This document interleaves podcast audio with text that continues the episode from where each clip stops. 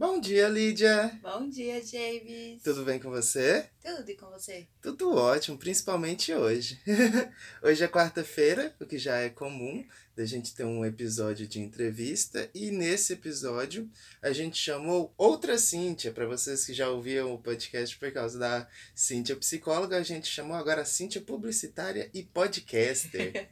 a Cíntia Pudim. Cíntia Pudim, ela é dona e host do Pudimcast, que é um podcast muito bom, que é o podcast mais gostoso da galáxia, sabe? E vocês vão ver que a nossa conversa foi muito gostosa, com temas culturais muito legais, muito importantes para ser discutido hoje em dia, sabe? É isso aí, a Cintia é a nossa é, nortina, né? Uhum. Que vem falar pra gente sobre a realidade dela e o Pudimcast também. Uhum. Então, muitas coisas vão ser discutidas. Fique de boa aí e aproveite esse episódio, que foi feito com muito carinho. E muito obrigada, Cíntia, por ter dado essa entrevista pra gente. A gente gostou muito.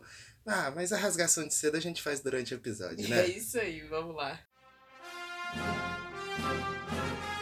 Interrompemos nosso episódio para falar da nossa parceira Projeto Nerd a loja Nerd de Mineiros, que conta com mais de 120 modelos de camisetas e canecas de porcelana na temática nerd, pop e geek.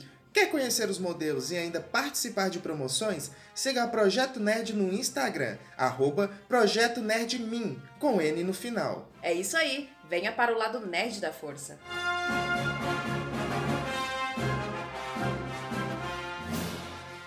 Bem-vinda, Cíntia! É uma honra para mim ter você aqui. É uma honra para mim também, é uma honra para Reflexões de Inverno e seus ouvintes mesmo, ter a Cintia Pudim aqui. Gente, é uma honra para mim estar aqui também. é muita felicidade estar aqui, na verdade. Cíntia, mas agora sim, só uma curiosidade. Esse sobrenome Pudim que foi adquirido aí, Cíntia, Cíntia Pudim, eu não quero saber da história desse nome ainda não. Eu quero saber quem que é a Cíntia. Nossa. Regressão. Engraçado. Vamos começar. Hoje eu tava pensando exatamente nisso, porque geralmente quando a gente pergunta para alguém quem é você, a pessoa geralmente fala do trabalho, não é? Vocês já notaram isso? Sim, Sim. o crachá, o famoso crachá, né? É, o crachá. Gente, eu não sou meu trabalho. Mas caso vocês queiram saber, eu sou publicitária e olha, hashtag manda jobs, pelo amor de Deus, gente. Tá difícil. Quem é a Cintia Pudim? Outra coisa que eu penso é, será que a Cintia Pudim é a mesma Cintia do dia a dia? Tá, tá, tá. Quantas máscaras tem a Cintia Pudim? Quem é a, Quem é a Cintia Pudim aqui, agora? Tá. Eu acho que a Cintia Pudim, igual a Cintia da vida real, é a pessoa mais espontânea que vocês vão conhecer na vida de vocês, o que é um perigo, sabe? Eu, eu gosto de pensar que a minha avó uma vez se descreveu e eu acho que bateu muito comigo. A minha avó diz que ela é uma pessoa opiniática, uma pessoa cheia de opiniões. Eu sou exatamente assim, só que muitas das opiniões eu guardo para mim. Mas tudo eu tô pensando o tempo todo. Eu sou uma pessoa muito agitada, vocês não têm ideia. Vocês veem lá a Cintia no Instagram, tirando foto, meditando e tal. Mas olha, até para ficar quieta para aquela foto foi difícil. É, eu tava comentando aqui o quanto que a sua voz é suave. A Cíntia, eu aqui tentando descrever, né? Como que será a Cíntia Pudim? Nossa, ela deve ser muito tranquila, suave, fala calmamente. Não imaginava um furacão, não. Não, eu tenho impressão que é esse microfone que deixa a minha voz assim, porque eu não ouço a minha voz assim na vida real, né? Uma voz bonita, uma voz de entrevistadora, não é assim na vida real, gente. Isso aqui, olha, é tudo Photoshop de áudio. muitas, são muitas Cíntias falando ao mesmo tempo dentro da cabeça, deve ser isso. O tempo todo. Não, e a, a Lídia já falou da sua voz aqui. Eu queria é, notar o fato aqui que a gente está tendo um encontro de sotaques aqui, porque você vai ouvir do nosso lado muito porta, porteira, muito puxando o R, cartão, sabe? E do seu lado, o sotaque mais gostoso do norte, gente. Que Pronome e verbo ah. combinando direitinho. Não, vocês falam as palavras inteiras, todas as sílabas. Veja! É, sabe, muita gente fala do meu sotaque, porque eu falo na segunda pessoa, porque eu falo chiando também. Eu só consigo explicar que o sotaque daqui é muito puxado pro de Portugal, né? Porque a gente tem uma forte influência de Portugal aqui na cidade e tudo mais. E ainda bem que a única coisa que realmente ficou pra gente do dia a dia foi isso. Aqui. Foi a segunda pessoa, o verbo direitinho, não tem jeito. Não, que coisa boa. Você falou da, de, dessa herança portuguesa que o seu estado tem. Eu gostaria de saber quais são as heranças. O que que fez a Cíntia virar o que virou hoje em dia? Quem que era a Cíntia pequena? Nossa, a Cíntia pequena, acho que era uma, era uma criança sonhadora, sabe? que queria ir longe, não conseguiu ir muito longe na vida, mas tá aí conquistando a galáxia, né? Pelo menos nas ondas da podosfera. Eu queria ser muita coisa quando eu era criança. Eu queria ser advogada, eu queria ser astronauta, eu queria ser vendedora, eu queria ser um monte de coisa. Hoje em dia eu só quero ser feliz. Só isso, já tô satisfeita. Ser feliz na, na pandemia Mas- é um baita de um desafio, né? Nossa, né? Manter a sanidade mental, caramba, tá difícil. Já é difícil em condições normais, mas durante uma pandemia, meu Deus. Nossa, não, é, de fato tá difícil para todo mundo. Bom, vamos voltando. É, Cíntia, você é daquela família tradicional brasileira? Teve, morou com seus pais? Como é que era isso? Olha, sou, sou da família tradicional brasileira, não me orgulho, desculpa. Acho que ninguém da minha família vai estar ouvindo esse episódio, então, né? Sou daquela família, deixa eu ver, que reunia no fim de, no fim de semana, não. Reunia nas festas, cada um levava um prato, então boa parte da minha infância foi comendo galinha australiana e estrogonofe, não sei porquê, mas eram os únicos pratos que tinham nas festas. Fui criada, criada não, mas passei férias com os meus primos, fim de semana, aí depois que a gente chega assim da adolescência, some tudo, né? Uma droga quando isso acontece. É verdade. Some tudo, você diz esses contatos assim, com primos? Sim, acaba se perdendo com o tempo, né? Quer dizer, pelo menos pra mim foi Sim, assim. Não, é, é normal isso mesmo. Só que eu fico pensando que não é exatamente sumir. Eu fico pensando que é necessário. Pensa ali a faixa etária que você tá na adolescência, junto com seus primos, é todo mundo muito parecido. E depois, se não tivesse distanciamento, como é que fica as identidades também, né? Então, acho que é um, É. Momento, é um momento de distanciamento mesmo, assim. É importante para que a gente vá adquirindo identidade. Porque É, Deus me livre de ser igual meus primos. Olha, eu não queria falar nada, não, mas. Primos, eu amo vocês ainda, tá? Mas fiquem longe. É, Mas eu amo vocês. É esse negócio mesmo. E só a gente que é parente que pode falar mal. Então, É, exatamente.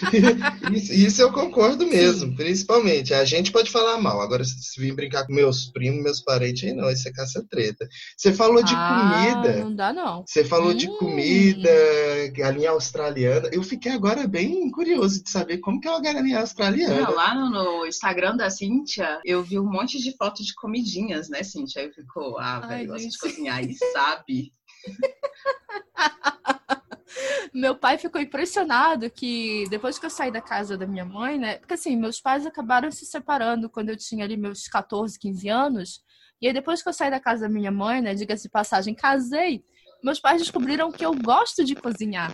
Porque, sabe como é, né? A gente é criado por mãe e por vó. A gente não faz nada em casa. Eu admito, eu fui uma criança mimada, gente. Eu admito. Caçula? Eu me arrependo, inclusive. Será? Única, na verdade. É, ainda. A única. Filha única e criada com vó, você tá colocando os dois estereótipos mais. Pois é. Aí depois que eu casei e tal, meus pais descobriram que eu gostava de cozinhar, que eu gosto, na verdade, vira e mexe, eles aparecem assim, aí, o que, que tu vai fazer pro almoço e tal? Será que a gente pode almoçar aí? Mas, então você é- colocaria que, eu- tipo assim, a, a, a comida, ela está pra sua vida como essas lembranças mais gostosas? Tudo que as melhores coisas tinha comida Olha. envolvido? Olha, eu acho que sim. gente, primeiro que comida é meu prato favorito, né? Comida é meu prato favorito, adorei Perfeito. isso. Que definição. Aqui E em assim- casa, aqui em casa eu não cozinho, é o James. Assim, território, cozinha é território dele mesmo.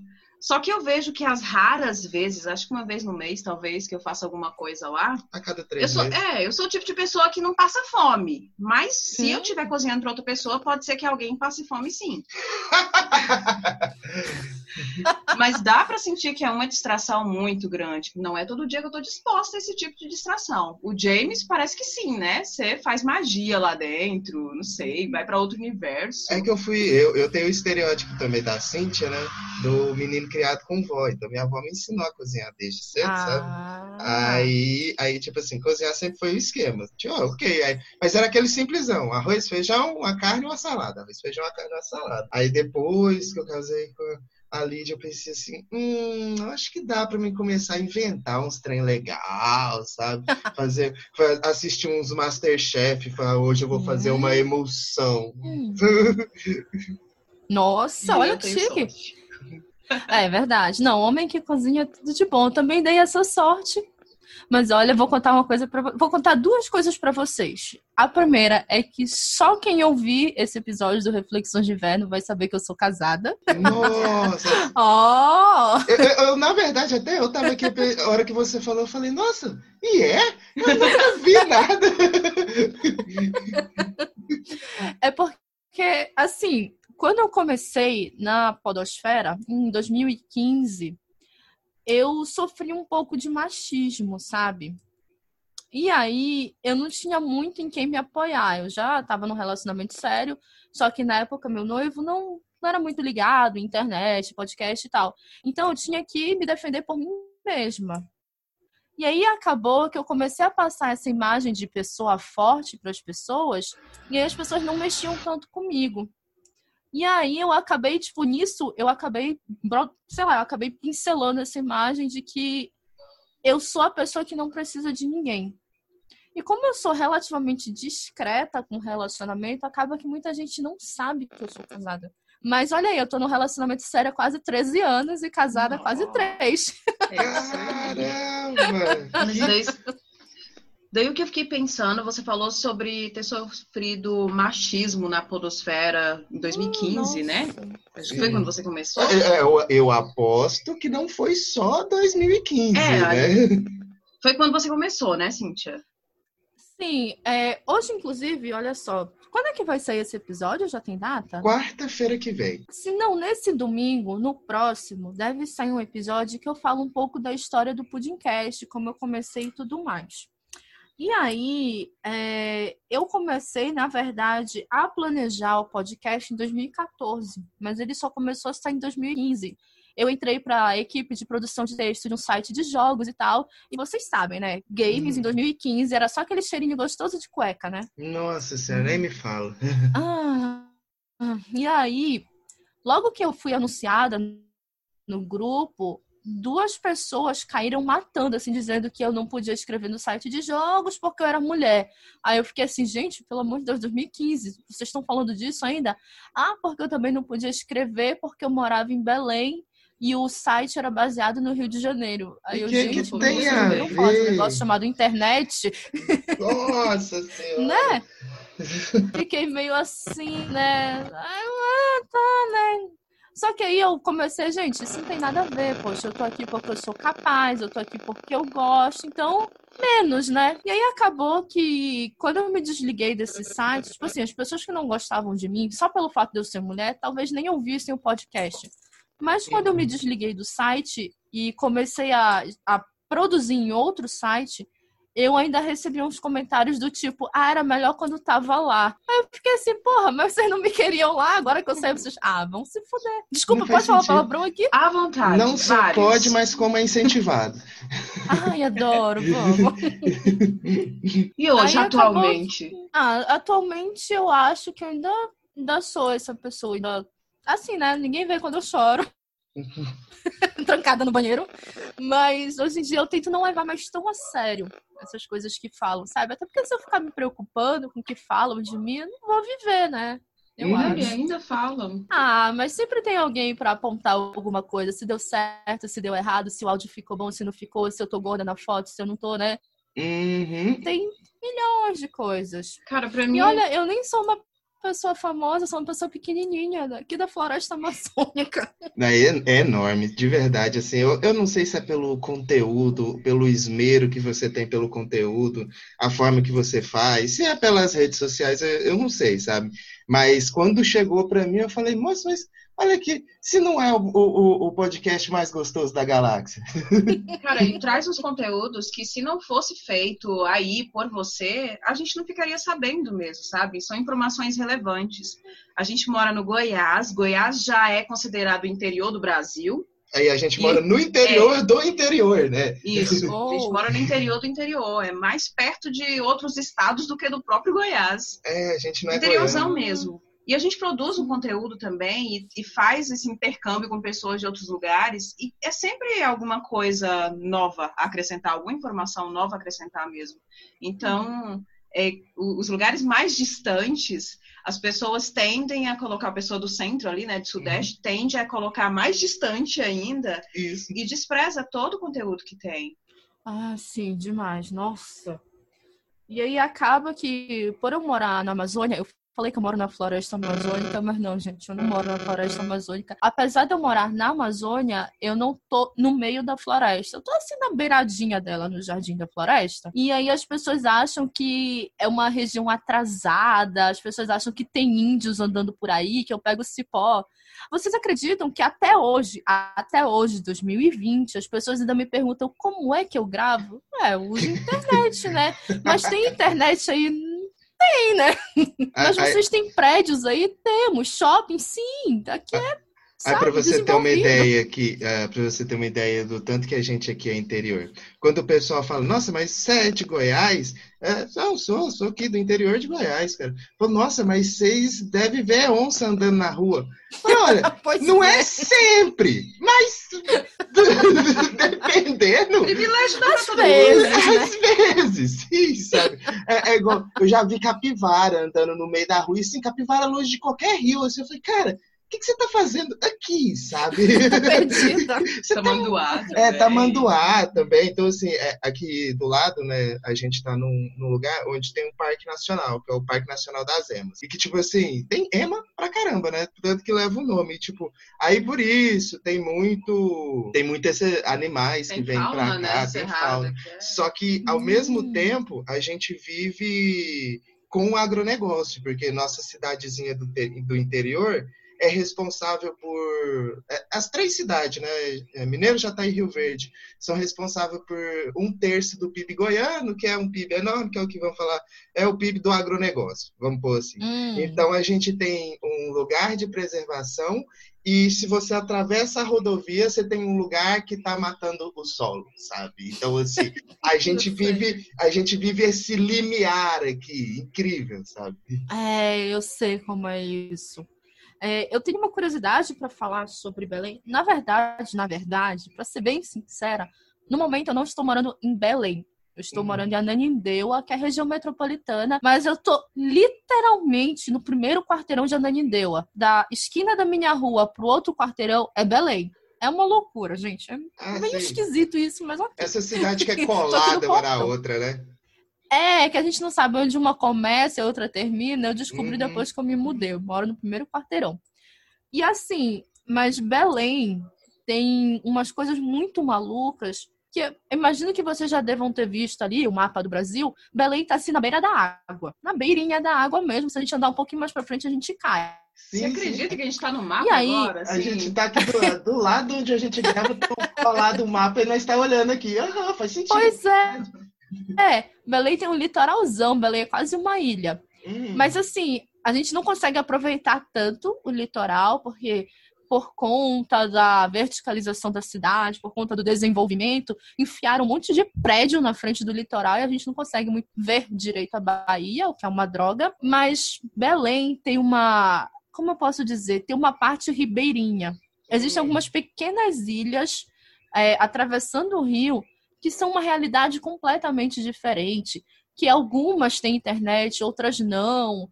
A eletricidade não é toda hora que tem, então é uma Belém dentro da Belém metrópole. É uma coisa muito maluca. A gente tem a parte mais ribeirinha mesmo e a parte mais uh, como posso dizer? Eu não queria nem dizer desenvolvida, vamos dizer mais tecnológica, digamos assim. Uhum, e eu estudei na UFPA, né? A UFPA, ela é bem na beira do rio. Então, em 15 minutos de barquinho, você tá nessa outra realidade, cara. É um negócio muito louco. A gente não tá assim com agronegócio no nosso cangote, mas a gente tá com uma outra realidade completamente diferente a 15 minutos de distância. Você fala aí e eu fico até assim, nossa, essa realidade do usar o rio, né? Usar as águas para uhum. se transportar. Porque aqui, né, é só, tipo, planalto, planalto, planalto, então é rodovia, rodovia. Esqueceram até de fazer ferrovia, que daria para fazer, mas esqueceram também disso. Então é só rodovia. Aí você fala, não, pô, eu pego um, um barco e vou pro outro lado. Eu falo, nossa, cara, que legal! Pois é! É porque aqui tem muito rio, tipo, a cidade, ela é entrecortada por Igarapé. Eu vou até tirar uma dúvida, Igarapé é uma coisa comum, é uma palavra comum para vocês ou não? Não, não. É. Não, eu só ouço não? quando vai falar de outros lugares mesmo. Não tenho ideia do que seja. É. Então, Igarapé é tipo um riachozinho, um riozinho. É um Igarapé. É um bracinho de rio, digamos assim.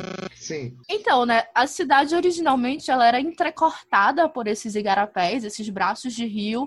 Só que aí, com o desenvolvimento, acabou que esses igarapés viraram grandes valas. Ah, né? Então, entendi. é uma droga, né? O desenvolvimento vem, enche de asfalto, enche de concreto, a gente acaba perdendo muita coisa bacana. E aí, a gente acabou perdendo um pouco dessa, dessa identidade do ribeirinho e tal. Ao mesmo tempo que a gente tem essa parte tecnológica, a gente tem a parte ribeirinha. E aí, nossa, eu sou muito apaixonada pela minha cidade. Não, não pode não, falar que a gente está tendo uma aula de geografia agora. Morrendo de vontade de ir agora. Ai, venham, gente. É, assim, agora, claro, agora não, né? Suspeita para falar, né? Não, agora, agora não. Deixa passar a pandemia.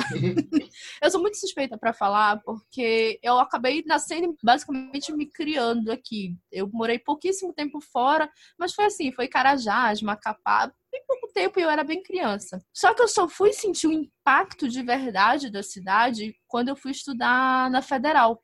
Justamente por isso que eu contei da Federal ser na beira do rio, eu comecei a ter essa, esse choque absurdo que você tem ali um dos maiores polos de conhecimento da Amazônia e do outro lado você tem uma ilha que não tem luz elétrica.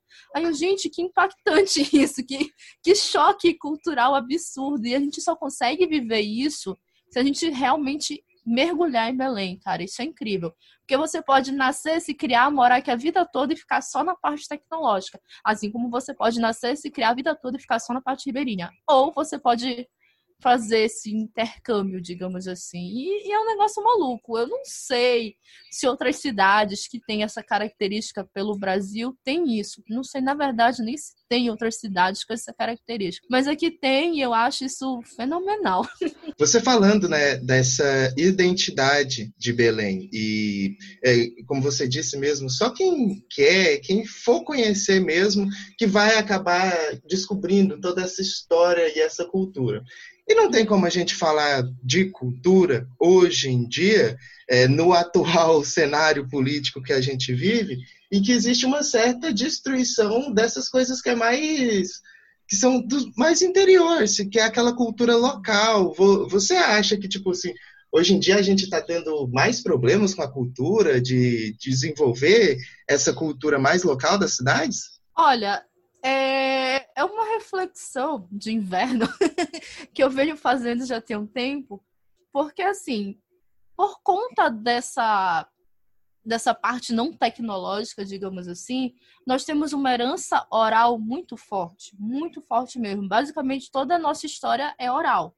Claro, nós temos acadêmicos, nós temos textos de pes... nós temos pesquisas, temos pesquisadores, mas a maior parte da nossa cultura é passada de forma oral. E aí eu vejo muito, por exemplo, o podcast poderia vir para resgatar tudo isso. Você teria a sociedade falando sobre si, sobre si e gravando aquilo. Só que aí eu paro e penso, pô, se eu coloco, por exemplo, alguém para gravar uma história, eu já vou estar tá meio que mudando a cultura quando eu trago esse elemento tecnológico. E aí eu fico meio assim, será que realmente vale a pena? Será que não vale? Mas se as pessoas se forem, vai se perder a cultura, a gente está mexendo muito em tudo. E aí eu fico neuradíssima. Não se divide opinião mesmo. Mas eu acho, é, mas eu acho incrível que algumas pessoas realmente conseguem fazer isso. E eu quero muito citar aqui um podcast. Olha, não é public post, gente. Não, Eles não estão me pagando nada por Se isso. Se é bom, tem que citar mesmo.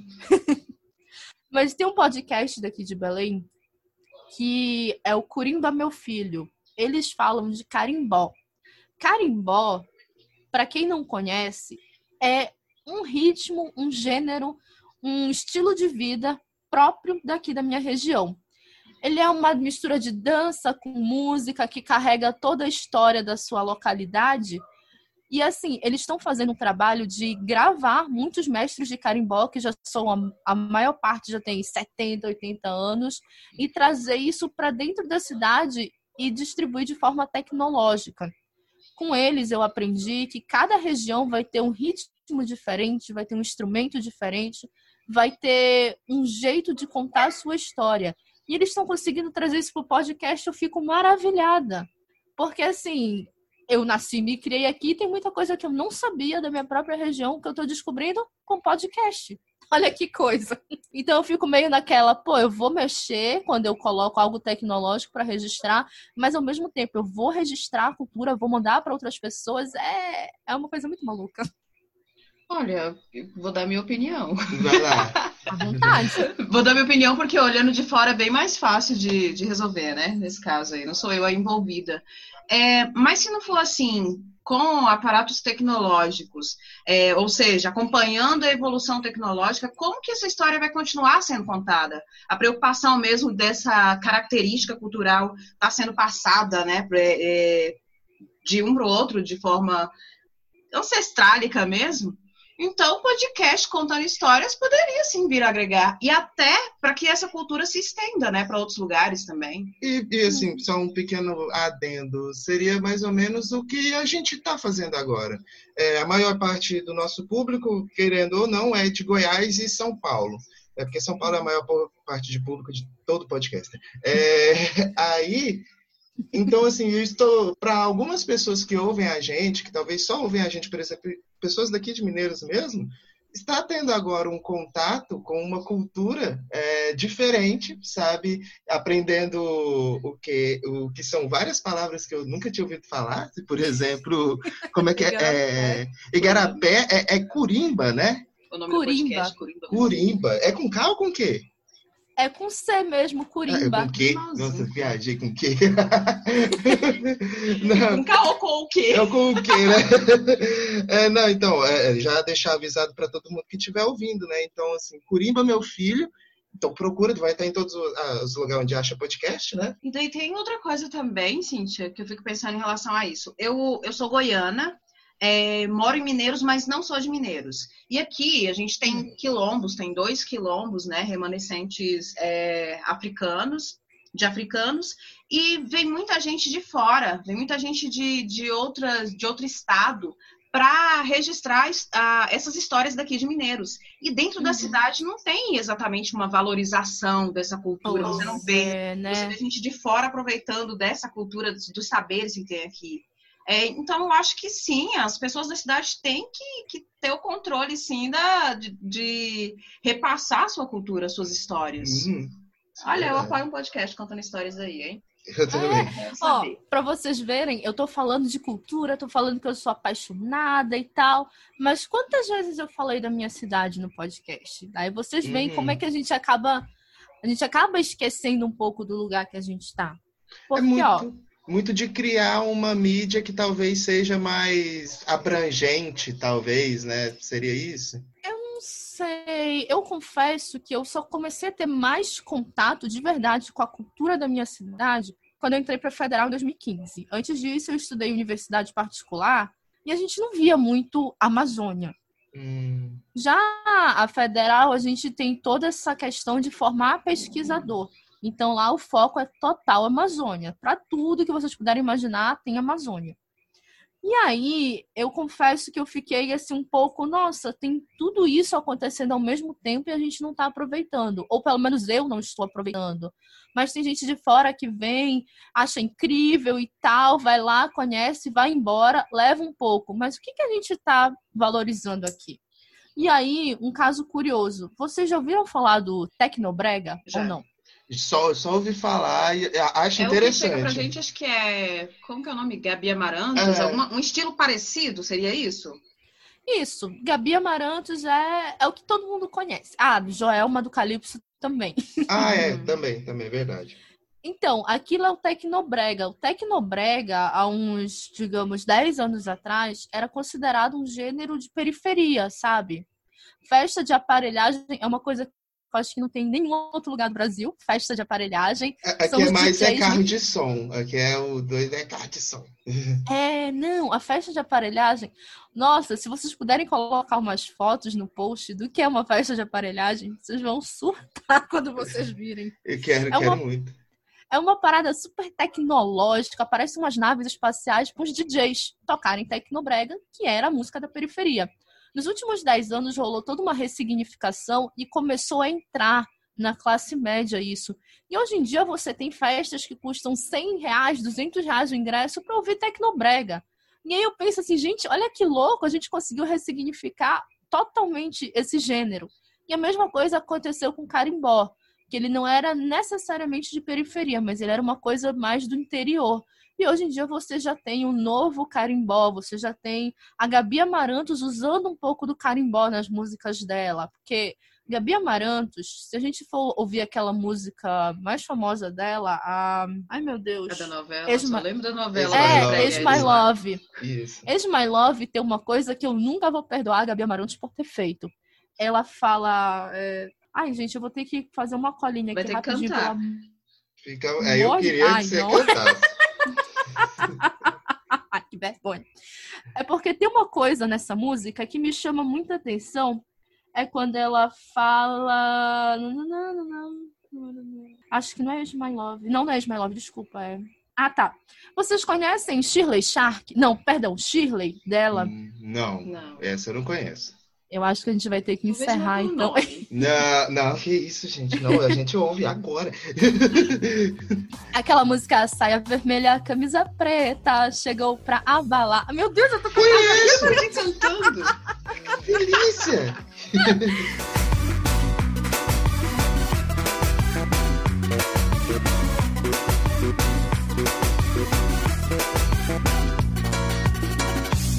Saia vermelha, camisa preta, chegou pra abalar. Quando tu for na casa dela lhe buscar, ela vai preparar café coado na calcinha, só pra lhe enfeitiçar. E se tu for na aparelhagem, tu vai ver só, ela vai aprontar. Então, tem uma coisa que eu nunca vou perdoar a Gabi por ter feito isso, que ela falou, ela nessa música ela canta quando tu for na casa dela lhe buscar. Cara, isso não é uma coisa que a gente fala aqui no Pará? Se for no Pará, é quando tu fores na casa dela. Tu for.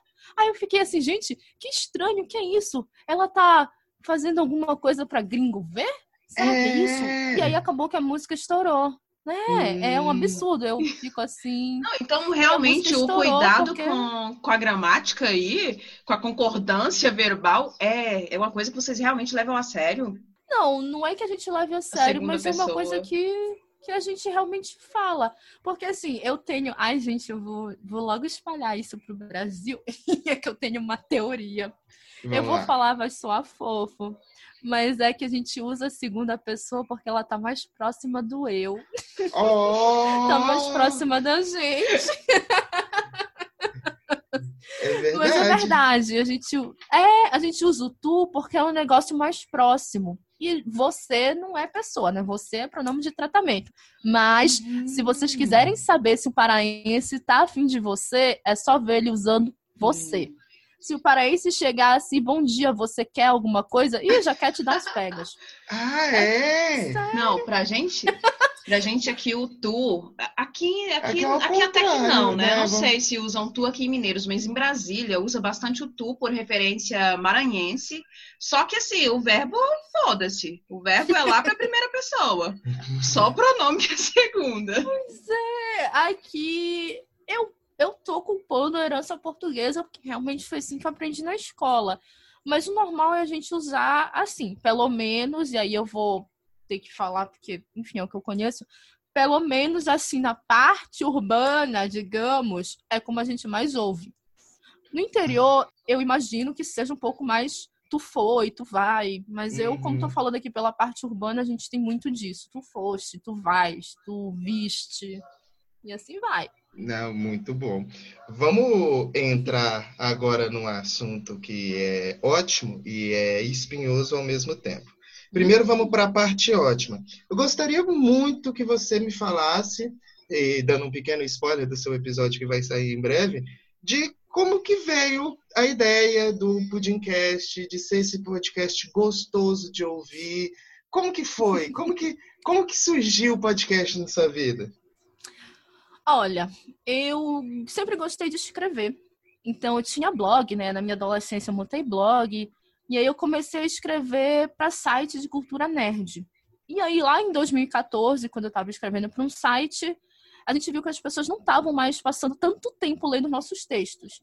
YouTube estava super estourado, então todo mundo estava fazendo YouTube, não sei o quê, e eu morro de vergonha de aparecer em vídeo. Vocês não têm noção, eu odeio aparecer em vídeo. Aí eu falei assim, pô, a gente tem que inovar, trazer alguma coisa bacana aqui pro site, para as pessoas sei lá, continuarem consumindo o nosso conteúdo, né? Porque, enfim, a gente passava horas para bolar um texto, então vamos dar um jeito.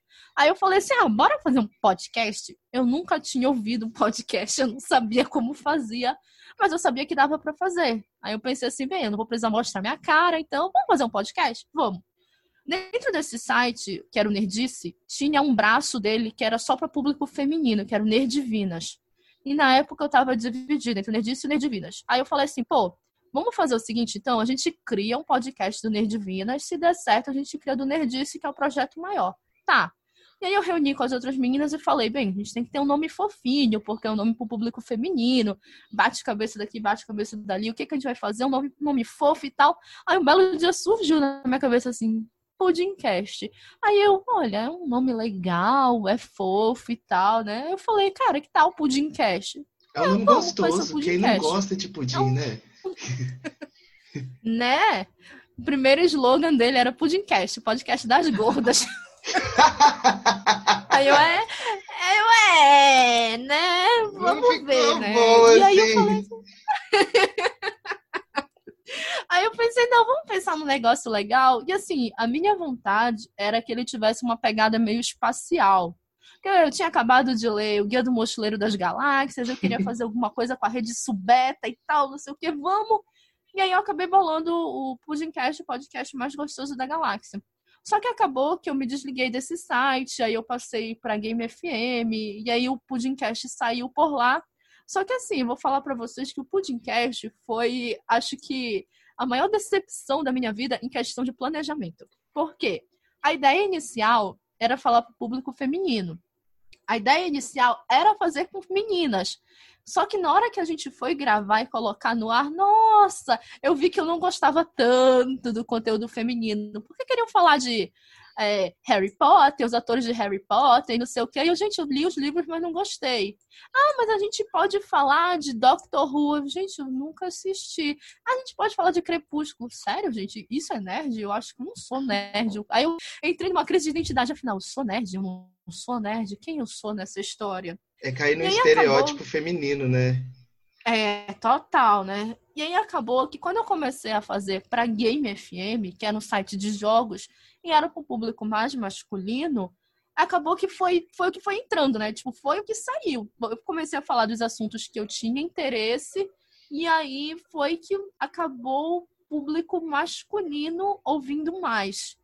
E aí é muito curioso que, apesar de ter sido pensado como algo para o público feminino e por mulheres, na atual fase do pudim, eu acho que eu só gravei umas duas ou três vezes com mulheres. Geralmente é homem, geralmente o público do pudim é predominantemente masculino. E eu fico assim, gente, que estranho. Quais são os temas? Nem do, parece que eu sofri machismo.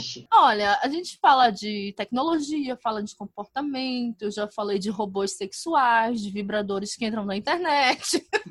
Uau! É, isso é, isso é interessante. eu acho que acaba atraindo o público masculino.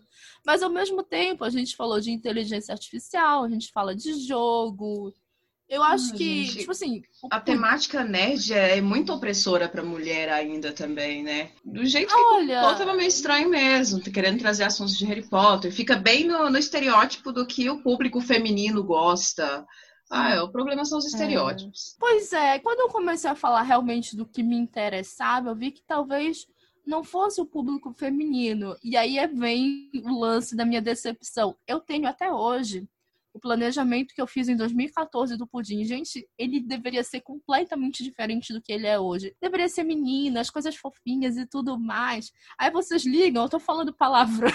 Mas, mas a Cíntia Pudim era fofa? Era essa menina, assim? Né, parece que era, sei lá, eu era jovem. anos isso. Mas a, a, gente vê que, por exemplo, o, até o próprio Pudimcast, se você ouvir lá os primeiros episódios, ele é de uma forma e ultimamente ele vem, tipo assim, por exemplo, o último episódio que você fez sobre meditação, por exemplo, é um episódio muito mais introspectivo e, tipo assim, parece que tá tendo uma mudança, não é? É, mas qual é o grande lance do pudim? O que eu faço no pudim, eu nunca vi por aí. Já me falaram que parece que tinha alguma coisa assim, mas eu nunca vi. Eu organizo o Pudim Cast em arcos. Tá, hum. vamos lá. Hum. O Pudim Cast seria o pai de todos os podcasts. Do Pudim Cast surgiu o Pudim Amarelo e o Calda Extra, que são podcasts dentro do podcast. O Pudimcast, ele é organizado por arcos. Eu faço dois a três episódios em sequência que são sobre o mesmo tema com assuntos parecidos. Então, tem o que é de tem um que é sobre revolução dos dados, que a gente fala de inteligência artificial, fala de big data, fala de internet das coisas. Tem, por exemplo, um que é sobre medo, que a gente fala sobre fobias, fala de lendas urbanas e fala sobre coisas que aconteceram com a gente. Ele vem sempre nessa sequência de temas. Aí, pô, legal, Pudimcast funciona desse jeito. Dentro disso, eu descobri que tinha alguns assuntos que eu queria falar que fugiam muito. E aí eu criei o Calda Extra, que é justamente esse último episódio que a gente fala de meditação. É um calda extra, que é um assunto que tá na, tá na minha cabeça, mas ele não consegue render um, um arco inteiro. E aí, também dentro do Pudimcast, a gente tem o Pudim Amarelo, que é só para temas sobrenaturais e mistério. Tanto é que tem gente que ouve o pudim amarelo, mas não ouve o pudim cast, assim como tem gente que ouve o pudim cast, mas não ouve o pudim amarelo. Não hum, entendo. Eu, então... eu confesso que eu, eu tenho um pouco de medo. O último que eu ouvi, acho que foi o das máscaras, eu acho. Não, dos sons, minta, é o dos sons. Ah. Caramba, mano. É, eu gostei tanto daquele episódio. Tanto é que ele é super longo. Ele tem uma uhum. Ele é enorme. Cintia, é. eu queria aproveitar e, e, entrar no que eu falei, que era a parte que é é até um pouco sombria. A podosfera hum. em si, porque vamos lá, tem, você já está desde 2015 na podosfera, uhum. a gente entrou em 2019, a gente tem é no começo de 2019. E a gente tem aquele esquema, porque tipo, você entra nos grupos que a gente sabe quais são os grupos que existem. E, tipo assim, hum. meio que, tipo, não, é uma organização. Aí você, tipo assim, o podcast ele precisa de organização, ele tem que continuar sendo essa coisa independente. Qual é a sua visão da podosfera? Uma organização seria uma associação, né? É, um sindicato. Vai começar a assistir a palestrinha aqui. Então. É, essa que eu quero. E depois, se sobrando um tempo, eu gostaria muito da sua opinião sobre Spotify. Oh, só temas perigosos, gostei. Olha, eu sou publicitária, né? Então, acabou que a maior parte da minha vida acadêmica e da minha vida profissional, eu trabalhei com mídias sociais.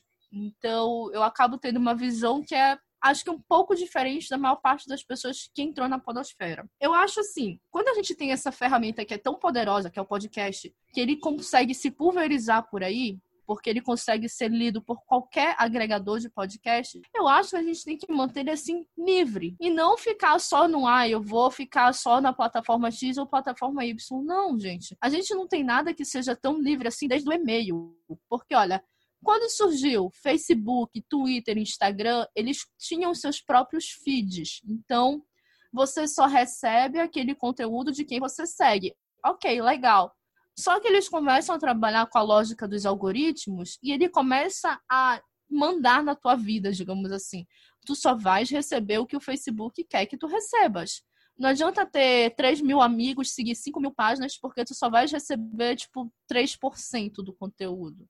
E aí, o podcast não. Todo mundo que assina recebe. Então, pô, vamos aproveitar isso. Vamos continuar assim, vamos continuar independente. Eu acho que é legal quando surgem pequenos grupos espontâneos para se ajudar, para discutir uma ideia e tudo mais. Mas eu não acho que a gente precise, por exemplo, de um sindicato. Assim, eu sei que é uma opinião tanto quanto perigosa de dar aqui, porque já existem algumas tentativas de organizar. E aí, geralmente, as pessoas falam: ah, mas porque os blogs têm o sindicato dos blogs, porque os youtubers têm o sindicato dos youtubers. Pois é. Só que a, o podcast ele não tem uma plataforma só. Então, tipo, não sei, eu acho um pouco eu acho um pouco estranho você tentar colocar regras num negócio que é tão livre. Claro, né? Por isso também que a gente vai cometer um crime no podcast, né? Vamos ter bom senso. Eu acho que às vezes é estranho esperar bom senso de, do Brasil, sabe? A gente elegeu o Bolsonaro, né? A gente não, porque eu não é votei é nele. Mas. Eh, mas assim, né? Eu acho que seria interessante. Eu prefiro essa liberdade do podcast. Porque assim, tu tens a liberdade de falar sobre o que tu quiseres tu tens a liberdade de criar com muito pouco. Tu consegues criar com um celular e um fone de ouvido. Assim como tu consegues criar com um estúdio todo equipado. Uhum. Tu tens essa liberdade de distribuição. Cara, vamos manter isso, é tão legal, pô. A gente tá vendo que a gente tá começando a entrar numa censura e numa ditadura. A gente tá sentindo isso. E aí você tem essa ferramenta incrível que é o podcast. Para que, que você vai limitar? Talvez ele seja a única coisa realmente livre que a gente tenha daqui para frente. Não sei não. Não, muito bom. É, eu, eu concordo muito com você, porque, é, como você mesmo falou, né? a gente está entrando numa ditadura e o podcast ele é tão livre, né? Tipo assim, é, se você tendo o seu servidor, onde você coloca o seu podcast, tipo, você pode colocar o que você quiser, cara. Ninguém vai te derrubar, sabe? É, a gente conhece poucos casos, né? Por exemplo, pessoas que são proibidas de tocar no, no Spotify, né? Então, assim, é uma hum. plataforma só, sabe?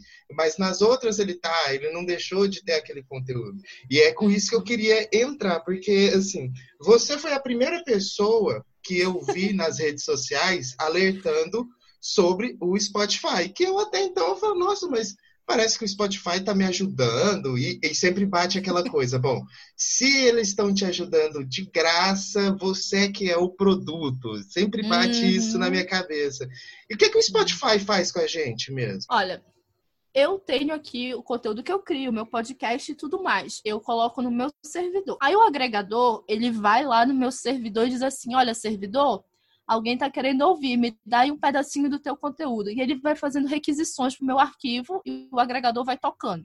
Legal. Só que assim, o agregador vai no meu servidor. O Spotify não. Ele chega lá no teu servidor, ele baixa o teu conteúdo e aí ele sobe para um servidor próprio né? Tá lá no servidor do Spotify. E aí só quem pode ouvir é quem tem conta no Spotify. E aí para tu teres uma conta, tu vai dar teu nome, tua idade, teus dados, todos os teus dados. Quando tu tens um agregador, tu não precisas fazer isso. Então, assim, você tem dois problemas aí. Um, o conteúdo que era livre agora está limitado a uma plataforma porque está lá no servidor. E dois, eles têm acesso a muitos dados. Ah, mas dado? O que é dado? Não sei. Olha, o Spotify pode vender o teu dado para qualquer pessoa do mundo. Então, fica assim você começa a ver que já fica um negócio meio perigoso. E aí as pessoas dizem, ah, mas tem que estar tá no Spotify, porque o Spotify isso, o Spotify aquilo. Tem que estar tá mesmo? Não sei. Eu não tô no Spotify e tô bem feliz. Confesso que quando o Spotify abriu pros podcasts, eu peguei e coloquei meu podcast lá. Ah, que legal. Só que eu notei um negócio muito estranho. Em quatro dias eu tive 300 acessos. Aí eu fiquei assim, nossa, quatro dias, geralmente eu levo um mês para bater 300 acessos. Tá muito estranho isso aí.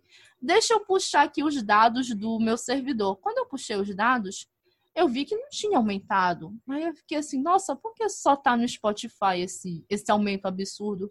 Como é que eu posso ter certeza desses números? E aí que tá, eu não posso. E como eu sou das mídias sociais, eu tenho assim um pouco de apego às métricas. E eu ficava assim, gente, mas ele tá me dando uma métrica aqui que parece legal, mas eu não sei converter isso aqui em nada. O que, que eu faço com isso? E aí eu comecei a achar estranho, e aí eu chamei um amigo meu que é muito rato de métrica. Beijo, Calazões, eu sei que ele tá ouvindo esse episódio. E aí eu falei, cara, tá muito estranho isso aqui. Será que o Spotify tá inflando essas métricas para parecer ser mais importante do que ele é? Aí pronto, aí bateu a paranoia, já não prestou negócio para mim. Tira, tira, tira, tira do Spotify, quero sair daqui. Eu não sei o que, que eles estão fazendo com o meu podcast, tira. E aí eu tirei do Spotify. E de lá para cá, isso tem mais de um ano, deve ter um ano e três meses, mais ou menos, eu comecei a conversar com uma amiga minha, Fernanda, e a gente começou a trocar uma ideia sobre o Spotify. Será que o Spotify é tão livre mesmo assim? Porque, assim, da feita que você assina lá o termo de compromisso, não é termo de compromisso, eu não lembro qual é o nome que se dá. Quando você assina o contrato para disponibilizar o seu podcast, Aquilo que a gente tem nunca um negócio lê, né? muito interessante. é, aquilo que a gente nunca lê, tem um negócio muito interessante que é assim, quando você assina, você está dando uma licença gratuita, eterna, e que pode ser, oh meu Deus, pode ser passada para outras pessoas. Então, tipo assim, eu tô licenciando meu conteúdo pra, não sei, não sei quem é que vem. Tipo, eu tô dando de graça o meu conteúdo. Cara, eu não sei, é, eu acho meio estranho. Porque, assim, o Spotify fica com o meu conteúdo, ele pode fazer o que ele quiser, ele pode a qualquer momento me derrubar, ele pode usar para fazer anúncio e ele não vai me pagar nada. Então, assim, eu não, eu não acho interessante. Quem tá começando, eu falo, olha, quem entrar no Spotify é legal, porque é mais uma forma. Mas tenta educar o teu ouvinte a usar um agregador. Porque, olha, quando chegar conteúdo novo, o agregador avisa. O Spotify, não. O agregador, tu não precisa dar todos os teus dados. O Spotify, sim. O agregador dificilmente vai usar teus dados, vai revender teus dados ou vai te dar uma propaganda mais agressiva. O Spotify, não. Ele é muito agressivo no mercado.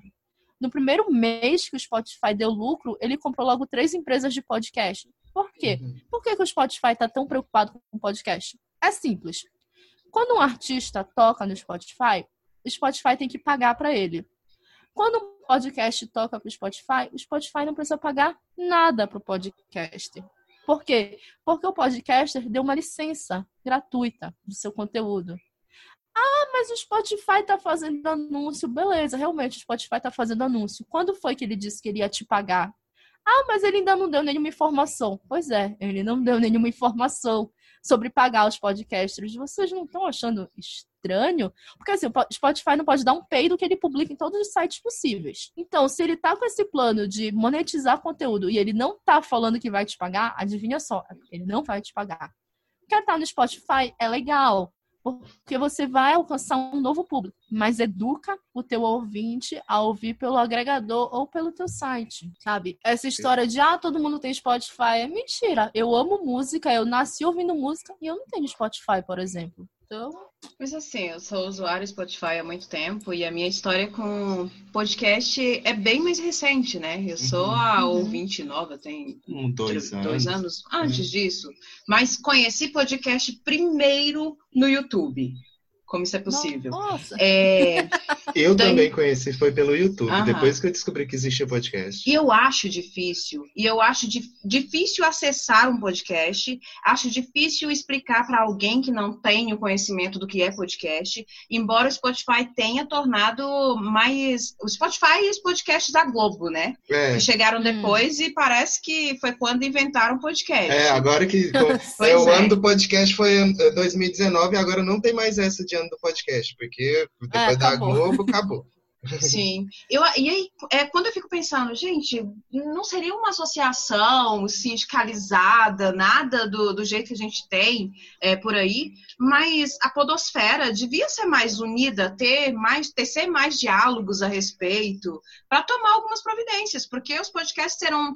Tem uma gama de podcasts que, existe, que existem aí há uma vida, que serão engolidos por esses podcasts maiores que estão sendo patrocinados, é, podcast da Globo, os que estão sendo pagos pelo Spotify. É nesse sentido que eu fico pensando, será que não está na hora da galera dar uma associada aí? A pode? Então. Ai, gente, por que, que eu não consigo gravar sem alguém falar disso? Olha, em primeiro lugar, eu já vou deixar claro que eu amo de paixão a Kel e o Renan, gente, beleza? É bom deixar isso claro desde o começo, que são o presidente, a presidente e o vice-presidente da Bpod. Olha, é, eu acho assim, a podosfera ela tem muitas panelinhas, tem, e a Bpod é mais uma. Só que assim, a Bpod tem o título de Associação Brasileira, mas assim, tipo, não representa. Só, só explica para os lá, nossos ouvintes que 5%. nunca ouviu falar o que, que é a ABPOD. Então, a ABPOD é a Associação Brasileira de Podcasters e ela existe tem uns 10 anos mais ou menos, mas nunca fez nada pelos podcasters, de verdade. todo e qualquer movimento grande que você viu do podcast foi por grupos independentes ou por empresas, nunca pela associação em si. A ideia de a gente se associar e tal é interessante até o segundo parágrafo. Por quê? Associar com que ideia, com qual objetivo? Ah, para a gente explicar para as pessoas o que é podcast, para a gente atingir mais pessoas. Eu acho que a gente consegue isso com movimentos menores. Eu não preciso de uma associação brasileira porque eu sei que, por exemplo, ela nunca vai me representar. Porque eu moro aqui na Amazônia, eu estou acostumada a ser esquecida pelo Brasil todo. Então, primeiro ponto para mim, né? Não, eu só com, é, corroboro com isso, porque assim, é, nossa cidade tem 60 mil habitantes, e eu sei que a maioria das pessoas que ouvem podcast aqui foi por influência minha, porque em todo lugar que eu chegava, oh, oh, ouve meu podcast, oh, pega o celular aí, tritar. Não, a gente viajou, é, né, com o podcast. Isso, a gente, quando a gente fez carro. uma viagem para Chapada dos Veadeiros, né, isso. a gente escreveu no carro, ouça podcast, colocou o nome de vários ah, podcasts. Olha sabe? aí. Eu, eu acho assim, que sempre foi bancar pouco, né? É, é complicado, assim, velho, dá trabalho. É, e assim a gente consegue ir crescendo, sabe? Eu acho que dá pra gente continuar, assim, de forma independente. Porque se a gente acaba criando uma associação, é, vamos esquecer que ela vai representar todos os podcasts do Brasil. Não vai e a gente acaba ficando preso naquilo. Ah, mas a associação tem que fazer alguma coisa por mim. Por que eu não posso fazer nada? Sabe? Eu acho que acaba deixando a gente um pouco mal acostumado. Olha, durante mais de um ano, eu produzi eventos aqui em Belém, os encontros podcasters. E a gente fez, tipo, teve uma época que a gente estava fazendo todo mês, teve uma época que a gente fez a cada três meses. Nossa, tem mais de um ano, então quantos encontros a gente fez? Não foram tantos assim. Mas acho que a gente fez, digamos, sete encontros. E assim, de forma totalmente independente. Primeiro encontro deram, sei lá, quatro pessoas. Foram amigos meus. Vamos fazer um encontro podcast. Vamos, vamos jogar na internet e ver se alguém cola por lá. Colou uma pessoa. Legal. Já foi bacana. Vamos fazer o segundo encontro. Vamos fazer um pouco maior. Vamos chamar nossos amigos. Vamos falar de podcast. E assim a gente conseguiu ir abrindo um pouco de espaço dentro da cidade. Foi um espaço pequeno? Foi um espaço pequeno mas a gente foi conseguindo. A gente conseguiu ir para a rádio, falar do encontro, a gente conseguiu falar de podcast dentro da rádio, olha que legal. A gente conseguiu ir para a TV, falar dos encontros e falar de podcast. Eu consegui explicar na TV o que era podcast para uma senhora de 70 anos. E ela entendeu e ela quis fazer o podcast dela. Nossa, eu achei assim o ápice.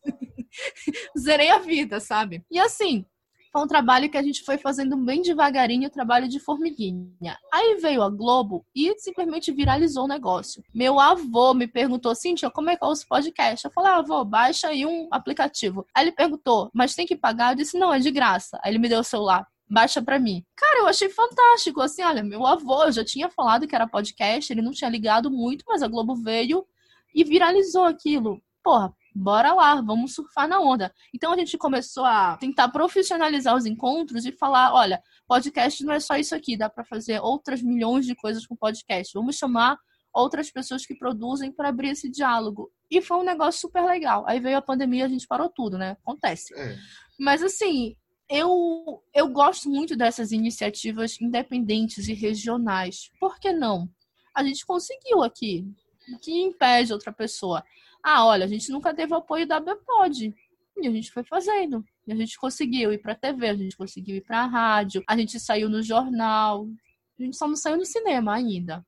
Mas eu tô ainda. pretendendo aparecer ainda, eu, eu né? sei, ainda. Onde eu ouvi falar que tinha um, um, filme que era história, que tinha um podcast. O, o, Midnight Gospel mesmo, agora que saiu a série, é um podcast, né? É, sim, tem filme, tem série, tem livro que é baseado em podcast, tem muita coisa surgindo. Eu acho que o mundo acordou pro podcast realmente em 2018, 2019 mas saber se a gente vai continuar, vai conseguir continuar surfando nessa onda é que é um pouco difícil. A gente está vendo a pandemia e a gente vê alguns números despencarem, tanto de produções quanto de ouvintes. Por quê? Porque acabou se descobrindo que muitas pessoas ouviam podcast. Na verdade, a gente já sabia disso, mas a gente teve a comprovação realmente empírica que muitas pessoas ouviam em trânsito indo para a faculdade, indo para o trabalho. Quando você tira isso, essa ida à faculdade, você automaticamente tem uma queda nos pode, no, no número de ouvintes. E isso acaba também desestimulando um pouco as pessoas.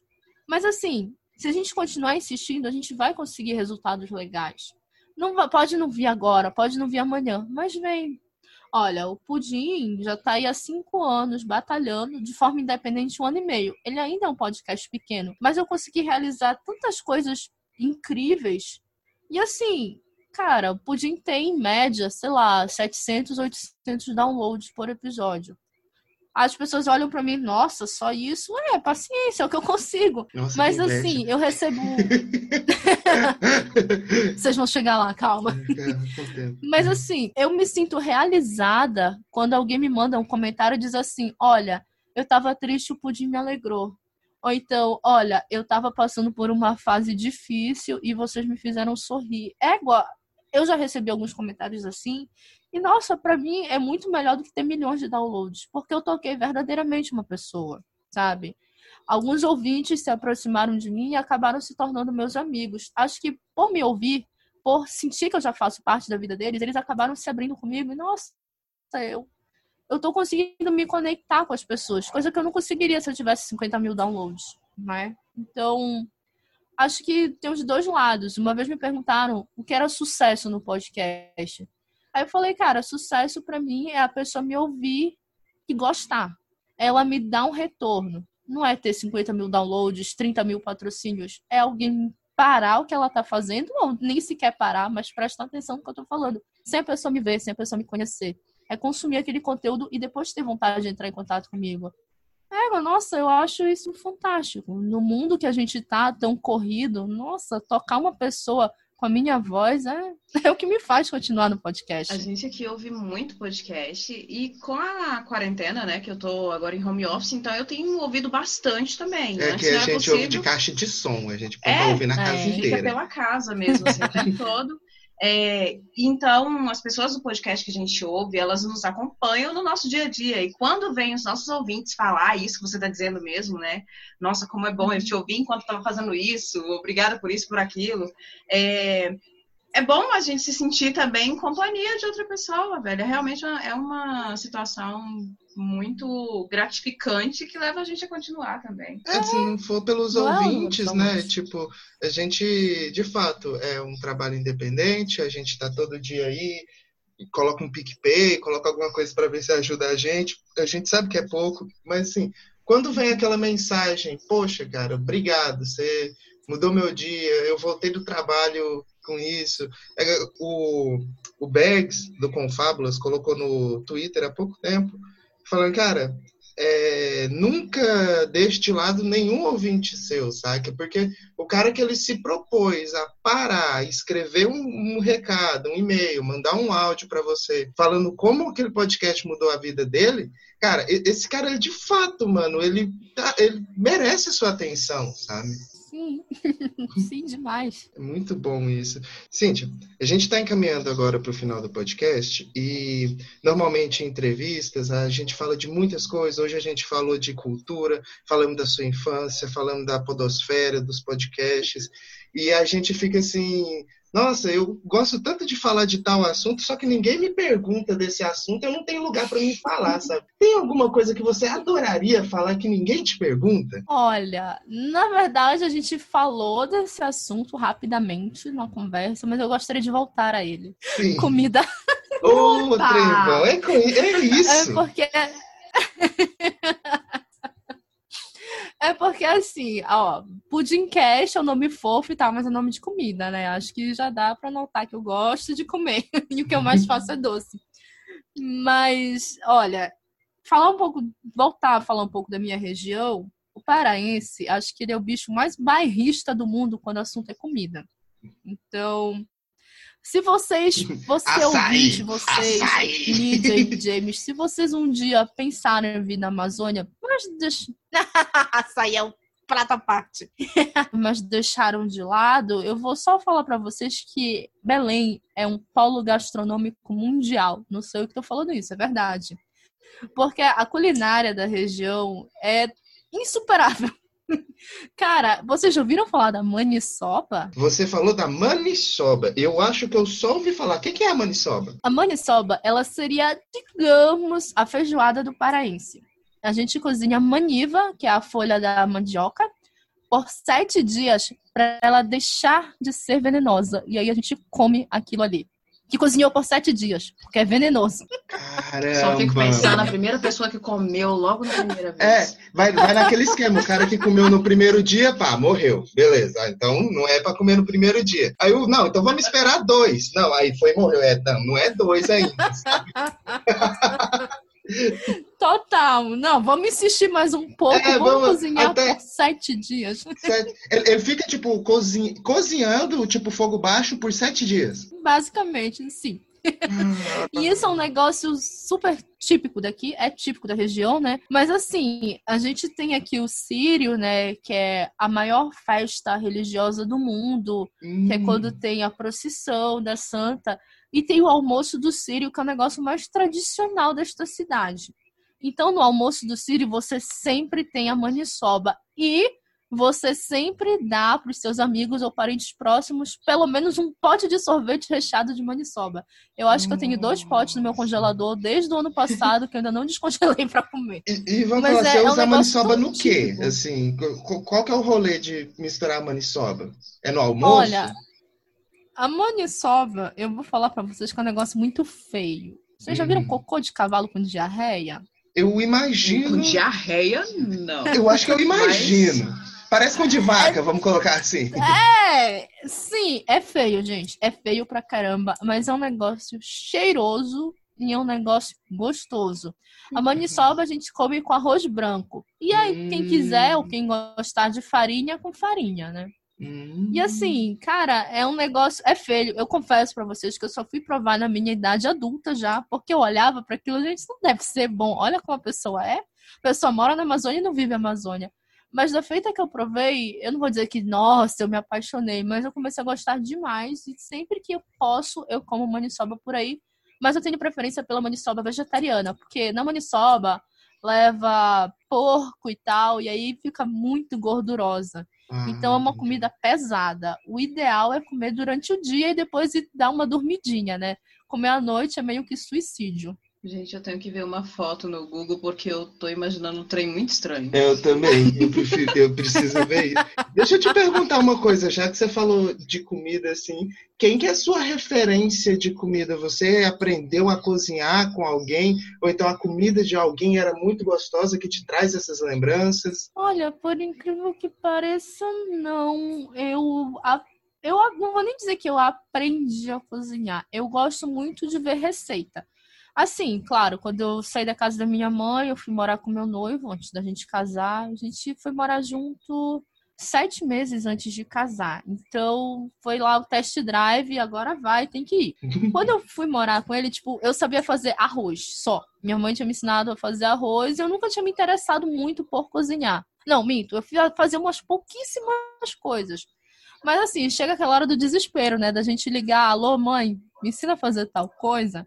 Aí ela, olha, tu passaste a vida toda aqui, tu nunca fizeste. Pois é, mãe, mas é agora, é a hora do desespero, me ensina aí. E aí, a mamãe me ensinava alguma coisa que eu queria assim de última hora, ou eu simplesmente ia procurar em livros, em receitas, em revistas. A minha mãe sempre teve muita receita e muito muita revista de receita e muito livro. Então eu já lia e já imaginava, um dia talvez faça isso, um dia talvez eu faça aquilo. Mas assim, eu acho que eu aprendi muita coisa assim, sabe, lendo e tal. Claro, quando alguém chega pra me dar uma dica, eu adoro. Quando alguém cozinha alguma coisa eu gosto, eu já peço a receita. Sou cara de pau mesmo. Ah, Nossa. mas a receita de família não me interessa. Passa a receita agora, vida ou morte. E assim eu vou indo. Mas eu sou muito melhor pra fazer doce do que pra fazer comida, salgado em si. Doce realmente eu já fazia na casa da minha mãe.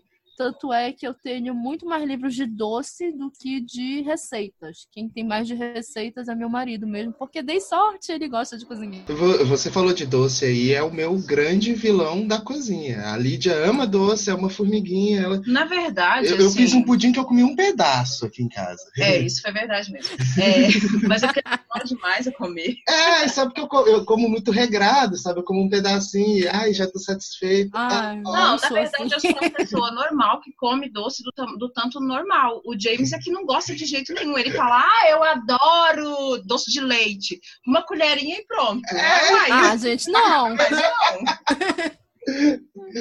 Ah, é verdade. Do- Doce, então, pra você, tipo assim, é a coisa que você mais usa, é, mais gosta de fazer. Nossa, sim, eu adoro. Sim. Aí, olha só, eu sei fazer, por exemplo, uma crostata de café com leite com chantilly, mas eu não sei dar conta no brigadeiro. Olha o absurdo. Que isso, gente? Mas quem precisa Meu fazer brigadeiro brigadeiro quando faz isso? Né, verdade? Cintia, Só agora que aí- uma pergunta que eu quero, assim, eu- muito saber da resposta. Que gosto tem açaí? Mas eu tô falando açaí de verdade. Porque quando eu, É, verdade. quando eu lá no Twitter faço alguma chacota com açaí, é porque no Goiás a gente não conhece açaí de verdade. Ele vem pra gente cheio de coisa já, vem docinho pra gente. É, ó. Olha, eu acho engraçado quando as pessoas dizem que açaí tem gosto de terra. Eu nunca comi terra. Eu não acho que seja gosto de terra. Mas o açaí, eu sou um pouco suspeita pra falar, porque o meu açaí eu tomo com açúcar. Eu gosto do açaí bem docinho, quase no ponto de mel. Mas o, o paraense mesmo da gema, ele toma sem açúcar e ele toma com o que tiver na frente dele. É açaí com carne, com, com, com camarão, com peixe. É igual o cuscuz charque. aqui. É, É, é o princípio do cuscuz aqui no Goiás, sabe? Que, tipo, veio do- mais do Nordeste, né? Mas aqui no Goiás mesmo. Aqui em Mineiros não, porque a gente tá bem no sul, bem no sul do Goiás, então, assim, não, não tem tanta essa cultura do cuscuz aqui. Mas se você sobe pro norte do Goiás, onde a Lídia morava mesmo, Norte, Nordeste. é, é cuscuz com tudo, gente. É Cuscuz tá certo com tudo. Mas o negócio é que assim, você fala que gosta do açaí doce, mas eu não conheço açaí sem doce. É, Pois é, né? Olha só, o, o açaí tem até músicas populares paraenses Açaí. sobre o açaí. Ah, Não, mas é porque o açaí, na verdade, ele é, como eu posso dizer, ele é um alimento barato, né? Porque ele dá em árvores e você só precisa bater. Ele é responsável por nutrir muitas pessoas, sabe? As populações mais pobres, digamos assim, costumam consumir bastante açaí, porque é um alimento barato e é um alimento que ele vem com muitas vitaminas, com muito ferro e tudo. Então, é um alimento muito saudável. Só que aí, por exemplo, se você é uma Cíntia que coloca meio quilo de açúcar, aí já não é tão saudável. Mas complica, né? O açaí, ele tem um gosto forte, não é um gosto doce, não é um gosto... Não é algo que você prova a primeira vez e diz, hum, que maravilha. Então, as pessoas vão colocando açúcar, não sei o que e tal, frutas, mas também tem um porém nessa história. Nossa, mas tem um porém. Minha professora de português ia me odiar agora. Mas assim, o açaí- olha aí. Olha aí. O açaí, ele estraga muito rápido, sabe? É um Uhum. produto que de um dia para o outro ele azeda. Então, para exportar, ele vai congelado. Só Ah. que você não pode derreter o açaí de uma vez. Você não pode derreter o açaí porque ele vai perder todo o sabor. Então as pessoas batem ele já com gelo, com um pouco de água, então ele já vai perdendo um pouco da propriedade dele e do sabor. E fica só aquela água meio rala, É sabe? por isso que então eu não vocês de realmente açaí. não estão tomando açaí. eu É, nunca vocês não estão açaí tomando açaí. Um trem roxo lá e pronto. É. Um sorvete e outros negócios. Exato. Nossa, eu sou. Não, e você falou É caro. Não, você falou que é barato aqui, um, um copinho de 300ml é 10 conto aqui. Você não tem ideia, mano. Ó, aqui eu compro o litro a 10 reais. Aí. É isso. 10, 12 reais. Mas é a mesma coisa que Então- fizeram com o beiju, que até chamam de tapioca no Brasil inteiro. Esse negócio É, ficou aqui é caro. tapioca. Pois é, ó, a tapioca é super comum aqui também. Essas comidas mais baratas são super comuns aqui, porque, né, temos periferia também, né, como o resto do Brasil. Temos a classe média, temos a classe periférica. A tapioca também é um negócio super comum pra cá. Então, tipo, as famílias vão comer tapioca no fim de semana lá na tapioqueira da esquina. Mas aqui a gente tem o beiju. O beiju ele é um negócio um pouco mais duro. Pelo menos pra gente tem essa diferença. A tapioca e o beiju. O beiju já é uma tapioca queimada, digamos assim. E assim, essas comidas que são rápidas de preparação, fáceis, são com coisas da terra, são bem comuns por aqui. Mas agora que a gente estava falando de tapioca e beiju, eu me lembrei. Por exemplo, a gente. a gente também tem cuscuz aqui. Só que a maioria Hum. dos cuscuzes. Cuscuzes Nossa. que a gente come. Cuscuz? Cuscuzes, cuscuz. Ah, a maior parte do cuscuz que a gente come é doce. Ah, aqui é, Cuscuz aqui é mais salgado, salgado. come pouco. É Não, mais- É, na não, verdade, assim, que é- na verdade, para falar de cuscuz aqui tem que ser eu. Depende da região do Goiás para ter, ter, ter essa, sabe, autoridade pra para falar de cuscuz mesmo. É, Ah. O único cuscuz que é errado é o paulista. Ponto. Ah, Gente, ela é muito não, nojento, paulista cara. é... Nossa! Paulista é um. Sabe, paulista coloca ketchup na pizza, vinagrete no pastel, purê no hot dog. Ah, lembrei o que eu ia falar. Vocês sabem o que é hot dog? Cachorro quente. Eu- Como bom, assim, até, com onde eu, até onde eu sei. sem, é, sem, sem o purê de batata É, mesmo. qual o hot dog? O, o, o, no caso, aí tem vários. O americano é aquele clássico: salsicha seca, pão seco, um ketchup e uma maionese pra ver se aquele trem desce. Aí você tem o. Aqui em Goiás, você tem o famoso. O, o cachorro quente. Não sei se é dog. self-service de cachorro quente, né? Isso, que você vai e, tipo, você pega só um pão com salsicha e aí tem toda a bancada na frente onde você vai colocando Vinagrete. milho, vinagrete, você vai colocando de tudo. Normalmente, quando você é mais pobre, igual eu, você vai colocando de tudo pra ter aquele trem maior, né? Você foda-se o gosto disso. Eu só quero, eu só quero ficar cheio com esse trem. Eu lembro, uma vez eu era moleque, eu tava numa festa numa cidade de interior. Aí, como tinha muita gente na frente do, do cachorro quente, eles não viu. Mas eu fui lá, coloquei os purê, coloquei os trem, batata, o molho, comi só a parte do molho, voltei e repeti umas três vezes isso. Maravilhoso, cara. Nossa No Senhora. dia seguinte, olha o resultado. Nossa Senhora. Não, mas na época, criança, criança tem um metabolismo Ah. que é maravilhoso. Você É pode comer de verdade. tudo. Então, é, Belém é a única cidade do mundo que tem cachorro quente, hot dog e cachorrote. O que Buguei seria um vocês, né? cachorrote?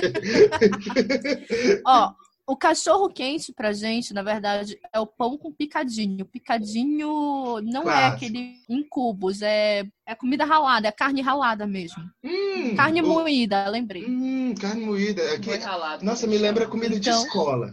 Comida de escola sempre tinha uma vez no mês que era pão com carne moída. Maravilhoso. Pois é, isso é o que a gente chama de cachorro quente.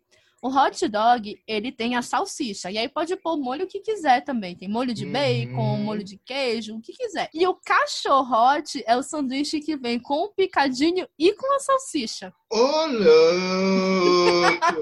Isso, isso parece minhas orgias gastronômicas que eu faço aqui em casa. Eu falei, olha, hoje eu vou juntar só tudo que é gostoso. É impossível essa comida ficar ruim, sabe? Aí salsicha, ca- carne moída, queijo, um monte de coisa. Fala, "É, vai ficar gostoso, cara. Só tem coisa boa aqui. Eu só erro se eu salgar ou se eu queimar. Não tem como isso dar ruim, Não sabe? tem como, só coisa gostosa. Só coisa boa, sabe? Pois é, e isso é um cachorrote, olha aí. Olha, eu acho que eu já fazia um cachorrote aqui em casa sem, saber. Ó. Gente, mas o Brasil é incrível mesmo, É. né? É igual eu fico ou- ouvindo o pessoal falar lá do sul, por exemplo, ah, o tal do sanduíche de Do coração. cacetinho? Não, o cacetinho, eu vou francês. O sanduíche de coração de galinha, cara. Eu fico, nossa, cara, deve ser muito gostoso, porque cara, o coração de galinha é tão bom. Sanduíche de coração de galinha. Buguei. Pois é, é, é o, é o X. Vocês têm X salada aí? Seria um pão com salada? Não, então. é, o, hambúrguer de o hambúrguer de vocês é o normal, tipo McDonald's? O McDonald's não é normal, né? McDonald's nem é hambúrguer. né? Não. Sabe É, o X de rua? Não sei- É, isso que é. X tudo? Sim. É, sim, que vem dentro do podrão. A gente chama de Isso, Isso, podrão. podrão. Daí tem Podrão. o X salada. Que é E o tem tomate, alface. É, é, tipo, só- não tem o resto das coisas, só tem hambúrguer, presunto mussarela, tomate e alface. Enorme do mesmo jeito. É, é, assim, a gente tem muitos X. A gente tem X-burger, X-frango, X-eggs-burger, X-eggs frango, X-eggs frango com banana. Tem outras orgias gastronômicas aqui também. Banana é novidade. A gente tem abacaxi Caraca. nesse tipo de lanche. aqui. É, aqui o Abacaxi? povo coloca abacaxi. É, igual. Aqui, Eu- gente, é banana, banana é sagrada. Banana tem que. Banana, ela vai bem no almoço, no pratão lá, arroz, feijão, picadinho, banana. Concordo. Vai Aí bem no sanduíche. É, vai bem no sanduíche, x-frango Vai com bem até no açaí, pra caramba. Mais que açaí, na Não, verdade. pera aí, não, né? Pera aí, não vamos Aí, aloprar é. também. Não, mas aí você tem que lembrar que a minha referência de açaí. Eu não É, conheço é, açaí de é, verdade. tá Pro, no, pro nosso açaí aguado, fica ótimo. Ah, tá bom, tá bom. Eu, eu vou deixar passar essa. Não, é igual aqui em Mineiros, eu comi um açaí que tinha pitaia junto. Aí eu falei, nossa, agora, agora eu vi um, vi um chunk dessa coisa. Ficou. Agora eu vi a morte de perto, né? Também. Nossa. Eu já vi relatos de paraenses que foram tomar açaí em outras regiões e não conseguiram. Não, gente que é muito Cara, se diferente. vocês falam que é do jeito que é, vocês não conseguem tomar em outro lugar mesmo, não. Não, é, não tem, não tem como. É, então é, não fazer o quê, né? É por isso que eu falo, a pessoa tem que vir aqui pra provar. Isso, exatamente. Pós-pandemia, por favor. Pós-pandemia, você pode ter certeza. Não vai pegar nosso paliozinho 1.0, não vai sair do Goiás, vai subir pra aí, viu? Porque vai ser louco. Vamos escrever Olha, no, tem um- no para-brisa, assim, ouça Pudim, Pudimcast. Cast, Ah, é? ouça Reflexões de Inverno. Vamos evangelizar o povo. Hein. Cíntia? É, só para não te seu, mais seu tempo, né? Porque a gente já tá várias horas aqui e a conversa tá ótima e a gente ficaria mais. Mas eu gostaria que você falasse pra gente, porque a gente pediu para você antes escolher uma música para encerrar esse podcast. E você escolheu uma música de uma banda que eu acho que a maioria dos nossos ouvintes não conhecem. E eu gostaria de saber o porquê que você escolheu. Qual é essa música e por que você escolheu? eu escolhi Onomato People, da Bird Mask, que é uma banda que ninguém conhece. É normal, ninguém conhece, porque é um projeto super pequenininho. Mas, na verdade, eu conheci o outro projeto desse vocalista. Eu não sei falar o nome dele, gente. É Manuel Gagnu. Gagnu. Alguma coisa assim. Ele nasceu na Suíça, mas o nome dele Ah. é Manuel. Não entendi muito bem. Suíça e português. Lá na Suíça, em Lisboa, sabe, né? É, bem ali, né? Do E lado. ele tem.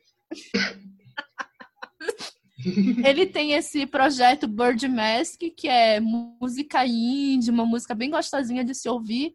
E ele tem um projeto de black metal com espiritual negro, que são aqueles Uh! cânticos protestantes de igrejas negras dos Estados Unidos. Que top, Tem dias que a mano. gente acorda pro metalzão.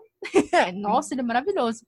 E tem dias que a gente acorda pro Bird Mask. Então, pra terminar super alto astral, eu escolhi Onomatope People do Bird Mask. Na próxima eu coloco uma música do Zillenardor, que é outra banda dele, se vocês me chamarem de novo. Ah, olha só. Olha, só pra você ter uma ideia, a gente não falou de videogame, porque você joga. A Lídia tá começando a jogar Ah. videogame agora, sabe? A gente não falou de um Opa. monte de assunto, ou seja, se você quiser, as portas estão abertas. Eu adoraria, e eu e a Lídia adoraria ter você aqui Com de novo. certeza. Não, muito Eu bom. quero. Cíntia, Eu é, adoro. Gente, eu adoro bagunçar no podcast dos outros, porque não sou eu que vou editar. É, exato! Nossa, mas você falou exatamente. Tempos atrás eu gravei com um colega meu, eu falei, cara, a melhor coisa é saber que eu não vou ter que editar isso aqui, cara. Então vai lá. ai, ai, Cíntia, é, foi um prazer, de verdade, é, trazer você que tem esse conhecimento da podosfera, de publicidade, que tem essa cultura riquíssima, sabe? Foi é inspirador pra gente. É, esse episódio, o que a gente chama os episódios de quarta-feira, que são os episódios de entrevista, ensinam pra gente todo dia um pouco mais, sabe? E conhecer sua cultura, conhecer sua risada, seu sotaque, sabe? Foi muito bom e eu acho que os nossos ouvintes que acompanharam essa entrevista até agora também estão gostando e eu gostaria de agradecer. Sim, lógico. Cíntia, muito obrigada mesmo por trazer o norte para perto da gente. né, é, por essa voz daí. E, cara, parabéns pelo teu podcast, pelo Pudimcast. Volte sim aqui. Vamos falar de game, vamos falar do que a gente tiver vontade mesmo tá? Valeu demais. Gente, eu que agradeço demais, demais, demais, demais o convite de vocês. Eu falo muito, eu sempre falei muito. Minha mãe achava que eu tinha um amigo imaginário, mas depois ela descobriu que, na verdade, eu falava sozinha desde criança. Falo pelos cotovelos. Então, para qualquer coisa que vocês quiserem, eu venho falar. Mesmo se eu não souber o assunto, eu estudo um pouquinho antes e venho aqui meter a boca no trombone. mas muito obrigada de coração pelo convite. Foi muito bom gravar aqui. Eu acho talvez eu tenha falado coisas que eu nunca falei em nenhum podcast. Na verdade, sim, realmente falei coisas que eu nunca falei. eu espero que vocês tenham se divertido tanto quanto eu e eu espero que os ouvintes estejam gostando. Nós estamos aqui para vocês ah, também. Ah, para mim foi sensacional. É, para mim foi uma delícia. Cíntia, é, para todo mundo te ouviu agora, né? E já está aqui no final do podcast. Onde que o pessoal te encontra? Como que encontra seu podcast? Onde que vão te achar para conversar mais com você? Olha, o, o Pudimcast tem um site oficial, pudimcast.com.br e tá em todos os principais agregadores.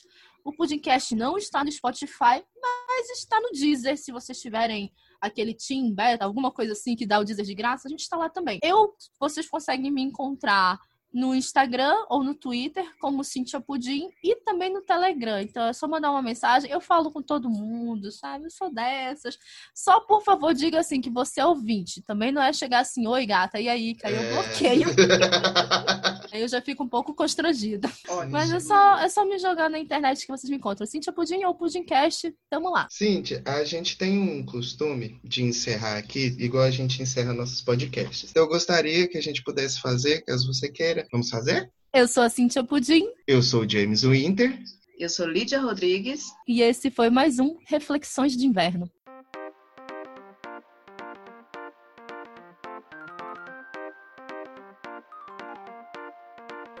There's a stain on my shirt. Won't you tell me what it's worth? I've been folding and holding on.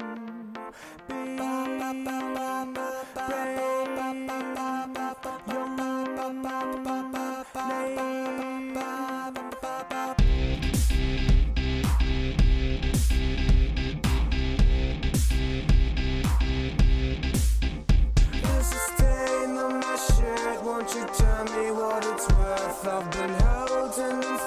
tonight.